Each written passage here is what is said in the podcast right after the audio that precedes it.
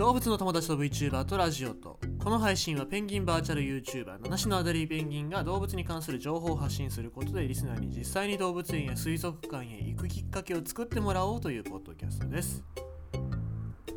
まああと1日経ってもうなんかね100日後のワニは非常に香ばしいことになってますけど。と思うんですけどね別にね商売っていうか電通が関わっていうかどれだけその広告代理店さんっていうのが僕らの生活の中に入り込んでるのか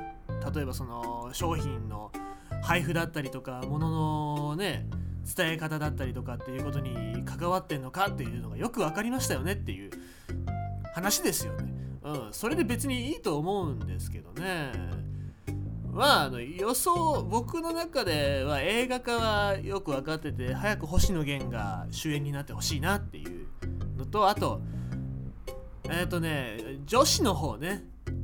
憧れの先輩のワニの方。まあワニくんはその好きな女ワニ、まあ、女性の先輩ワニが好きなんですけどそれを誰にしようかって言っていろいろ考えてましたけどね。ただうーん。そうね。30過ぎの女子でね。美人吉高由里子とか、あとはちょっと思ったら吉瀬美智子かなと思ったけどそれはただ単純に僕が好きなタイプだからだなと思いましたけどね。えー、まあでもなんか先輩ただ吉瀬美智子ちょっとね人妻だからなっていう感じ。まあでもうん。訳あり訳ありの人妻ん？じゃない。あのー、昔付き合いバツイチ。バツイチワニ。バツイチワニとしてだったらいいかもしれないですね。あれぐらいだったらね。えー、さて、えー、動物の話しましょうね。えー、はい、えー、バーガーを食べた都会のカラスのコレステロール値。なんだこのタイトルって思いましたけど、まあ、ちょっと読んでいくと、これ研究者の方ですね。鳥類学者のニューヨークに住んでる、えー、アンドレア・タウンゼントさん、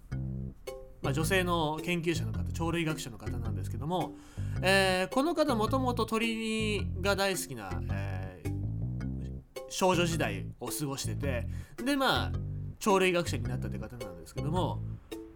まあその庭とかに来る鳥に餌を与えててこの鳥たちに食べ物を与えてるけど人間の食べ物を与えることによってどう健康に被害が及ぶんだろうっていうことを研究されてるんですね。これ2019年の8月に発表された、えー、学術誌で、えー、発表された内容なんですけどもこれねすごいんだよね。食べ物の与え方がすごいアメリカンですね。えー、高コレステロールの食べ物による影響や、えー、農林地帯の鳥にハンバーガーを与えた場合何が起こるのかという研究なんですね。ハンバーガー与えるんですよ。まあ別にカラスだから何でも食いますけどもわざわざハンバーガー与えるんですね。えー、都会に生息する他の鳥と同様カラスは人間の食べ物を摂取して生き延びているカラスが人が出したゴミを何でも口にしているので当然ながら自然界に存在しない加工食品も食べてる。まあゴミ捨て場なんかに行くとねネットをかぶせてないゴミ袋をバリバリ破って中に入ってる食べ物を食べてたりしますけどもあれは自然界に存在しない食べ物ですからね。そんなもん食ってていいのかどうかっていう話ですよね。去の研究では、えー、都会や観光地に生息するイエスズメや、えー、イワイグアナなどの野生動物はコレステロール値が通常よりも上昇していることが分かっているという話なんですね。だからカラスにも相当影響するんじゃないかって話ですね。でまずカリフォルニア州デイビスで、えー、都市から農村エリアにかけて住んでいるカラスのひな鳥140羽について3年間にわたって調べたと。いうことでこれ調べた結果都市部に近づくほどカラスのコレステロール値っていうのは実際やっぱ高くなってるっていう話なんですね。はい、で次問題、えー、次にチームはニューヨークですね。都会ですね。ニューヨーク州、えー、クリントンの農村エリアに住むカラスに高コレステロールのチーズバーガーを与えてみてマクドナルドに一度に注文したチーズバーガーの量は100個にも上ったと、えー、カラスにあげるためにマクドナルドでチーズバーガー100個注文するんですね。えー、もうこれにはねマックの店員さんもびっくり。最初注文を冗談かいたずらだと思ったようですっていう、えー、コメントを残してますけども。えー、っとこの週のカラスは1日に3つのバーガーを食べた。贅沢だよ。ハンバーガーチーズバーガーだよマックのね。